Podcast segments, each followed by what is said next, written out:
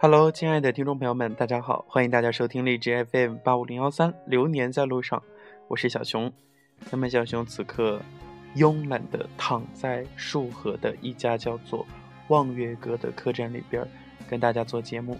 那么今天上午呢，我们是十一点多钟出去吃了个早饭，逛了一圈之后又回到客栈。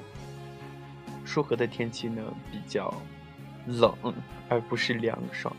真的很冷啊！当地人还有很多旅行者呢，都已经穿上了棉袄，有的人是穿着那种冲锋衣。但是我们这一次出来的话，因为考虑到是八月份，不会太冷，所以就是只是准备了简单的夹克外套。我只带了一件牛仔服，所以会很冷。于是今天我就把自己的白衬衣也加上去了，就穿了三件衣服：一件黑色的 T 恤，一件白衬衣。还有一件牛仔服，我应该是汉子啊，可是还是挺脆弱的。昨天去束河逛了很大一圈晚上跟很多的这个游客还有当地的领舞一起在四方的天音广场跳他们当地的这个简单的舞，就是一起欣赏篝火晚会，没有晚会了，只是大家围着那个篝火跳舞。这么冷的天儿，一起运动，和陌生人手牵手，跳着舞着，也觉得是融入他们吧。就是放下了心中的芥蒂，一起尽情的舞蹈。可能是太累了吧，所以脚就被磨了一个泡。今天早上起床之后走路就觉得很疼，在客栈问阿姨借了一把小剪刀、指甲剪，把那个泡给扎破了，之后好像就肿了。但是今天还是出去逛了两个小时。束河不大，但是景色挺美的，古香古色的。唯一的有一点让人觉得不太满意的地方，就是束河也有酒吧一条街，只要有酒吧的地方，就会显得特别的繁杂。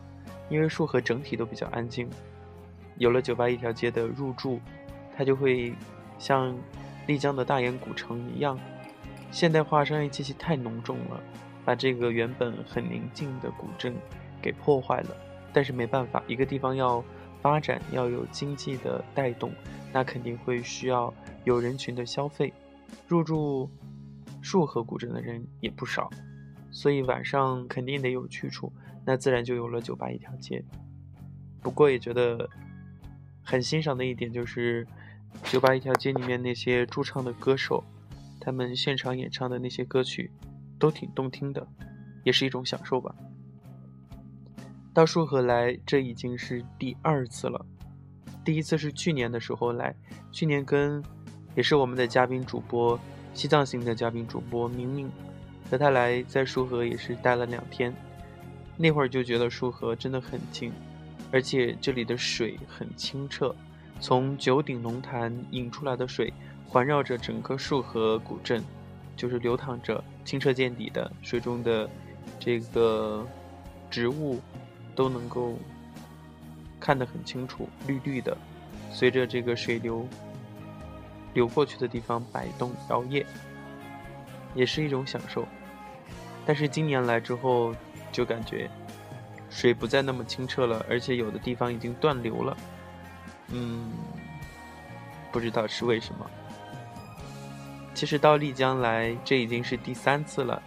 第一次是休学的时候做义工去泸沽湖，那会儿就很傻，直接奔往目的地要去泸沽湖，在古城南门口待了三个小时，等来接我的这个小面包车去泸沽湖。当时也是因为有大包小包的行李，因为当时已经决定了不再上学，离家出走，要自己过自己的生活。所以带的行李就特别多，一个背包加两个行李箱，太重了，而且当时脚也痛，所以就坐在那个古城南门口，一直等啊等。其实如果换成是现在的话，有那一段时间有那么几个小时的话，我可能会到城里边去逛一下，也是相当于欣赏风景、放松心情吧。这是第一次。嗯，后来在泸沽湖做完义工之后呢，就回到丽江。在一家叫做“原来咖啡”的这样的一家咖啡店里边做 waiter。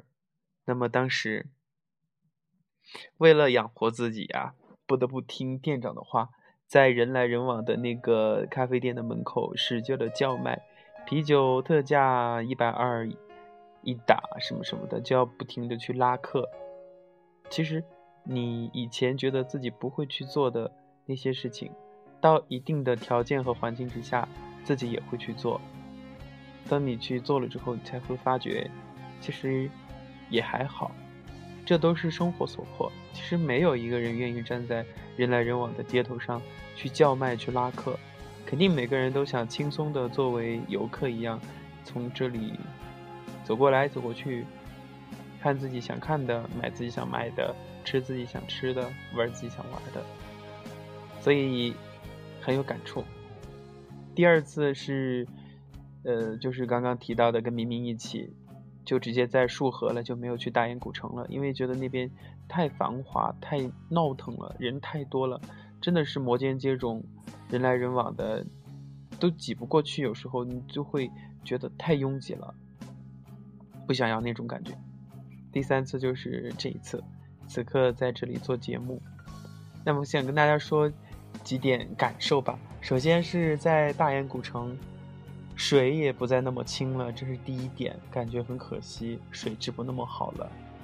第二点是，丽江小倩的一瞬间，不再唱遍大街小巷了。以前真的是随处都能够听见这首歌，就是这样唱的。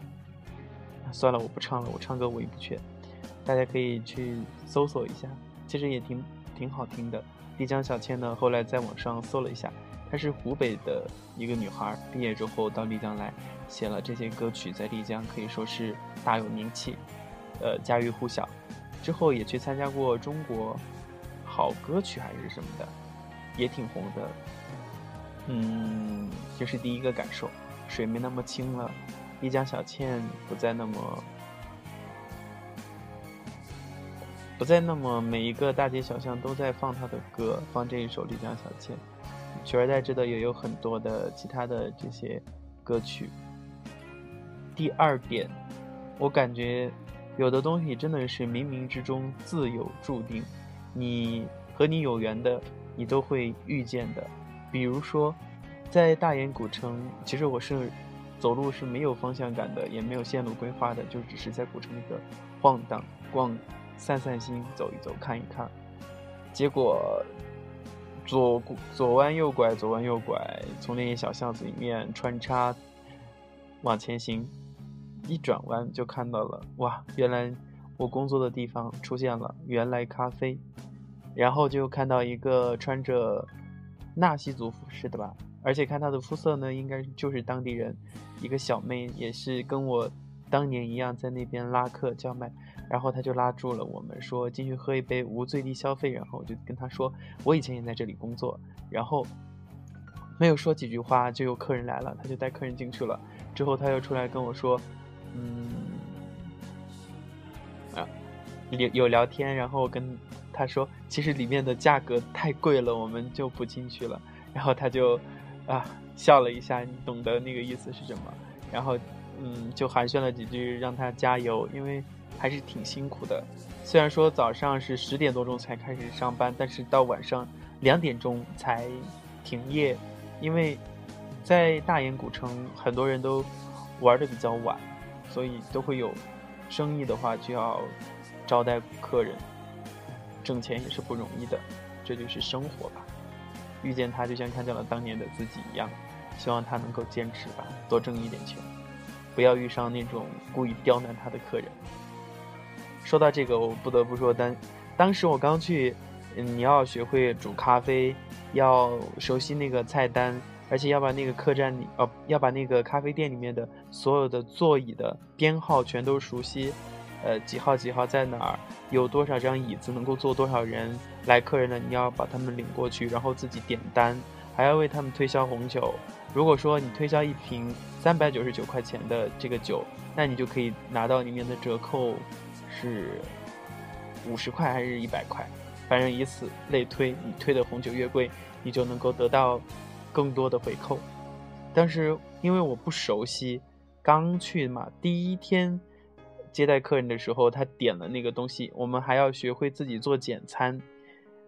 刚好他点的那个就没有了，我就给他送了他要点的西瓜汁过去。后来他说：“那没有了，你为什么没有提前告诉我？这杯西瓜汁我是不给你钱的。要想啊，当时一杯西瓜汁五十块钱，我当时还没赚钱呢，就得自己贴补了五十块钱。后来老板，我们的店长说，呃，看在初次，嗯，就不怪我，就没有让我自己把那五十块钱的差价给补起来。”我还是挺感谢他的，好吧，这就说到了这些。另外有一点，就是在束河，关于束河的。去年我和明明在束河里边逛的时候，也是喜欢从那种人少的小巷子里边走。当时发现了一家客栈，觉得它的这个呃装修的风格，还有它的这个建筑的外貌都特别的惬意、很舒适，很喜欢，所以就在门口 观望了一会儿。发现里面有人，就进去跟他们打招呼，说可不可以在里边拍照，然后就拍了几张。我记得当时还有一个入住在那家客栈里的女孩，坐在那个大遮阳伞之下，有一个木质的靠椅，她就很安静的坐在上面在看书。我们当时还给她拍了照片儿那这一次我们住的这家客栈呢，刚好就是这一家客栈。当时我进来的时候特别激动，我说我去年来来过这。就觉得特别有缘，有时候真的有些东西，就是还是会再次的遇到。那在这一期的节目最后呢，跟大家分享一下旅途当中的很囧的事情吧。前四天我们的行程规划在大理洱海边，在丽江的那个大研古城，都是订好的房间，都是标间。嗯，双双床房嘛，因为我和妹妹一起出来玩，然后最后一站到束河，等到了房间，呀，发现只有一张床，后来才发现一定是自己手滑订错了，订了一个单人房，那没办法了，只能把房子给妹妹住了呀。幸好这一家望月阁也是国际青旅，它有床位的那种，所以就自己订了一个床位。就把高大上的房间留给了妹妹啦，自己就去住那个，呃，多人床位的那种房间。但是这里的老板挺好的，今天又给我们换了房间，觉得心里边美美的，还是好人多。好吧，这一期节目就跟大家分享了这一些东西。最后想跟大家说的是，小熊发照片了，很多朋友都看到，还有评论说。很想来丽江，很想去云南玩。其实，嗯，古城的话，中国很多地方都有古城啊。你去过一个古城的话，其他的古城的感觉也都差不多吧。如果说大家还没有来云南的话，想到丽江，建议大家来束河吧。这里目前还比较安静，但是也会随着经济的发展越来越商业化，以后就很难得有这种。恬静、安静，这这种感觉了，所以想要出来旅行的话，就趁早。也有人问了我关于这个出行的、出来旅行的要准备多少经费？其实，嗯，这个不多啊。比如说你出来玩一周的话，你订好往返的这个车票，OK，车票扣除，提前订好这个旅店你要住宿的地方。如果说大家觉得不太方便，那你就订标间单人间，大概在一百左右，嗯，环境也都挺好的。如果说像更节省的话，可以感受一下住青旅。青旅的话，床位从三十到五十不等，就是很多喜欢旅行的青年人一起在外面玩，也可以跟他们聊天、分享故事，也能够交到很多知心的朋友。那这两笔费用就是最主要的吧，还有一笔就是吃。呃，束河这边的消费比较高，丽江和大理相比的话，大理的这个物价要稍微的低一点。嗯，最后一个就是你要买一些小东西的零花钱了，所以总体的算下来也不是特别贵。嗯，最后还想补充一点的就是关于茶马古道和拉市海，就是你在大街上、大街小巷都能够遇到那些。纳西族的阿妈们在问你，哎，要不要去骑马？要不要去拉什海长马古道？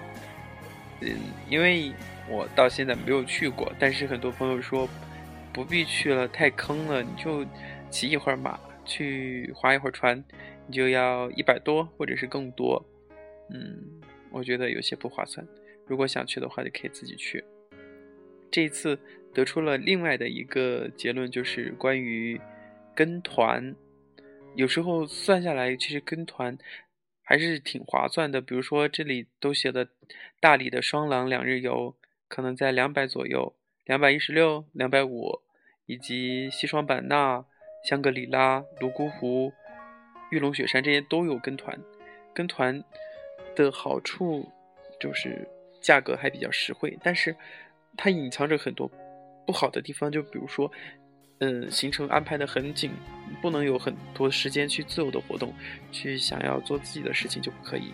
还有一个就是隐形的消费，导游会让你买东西啊，或者怎么样。嗯，因为没有跟过团，只是说到这里就跟大家提到了这些，好吧？不在旅行途中，就在准备出发。这里是励志 FM 八五零幺三，流年在路上。感谢大家收听，咱们下期节目再见。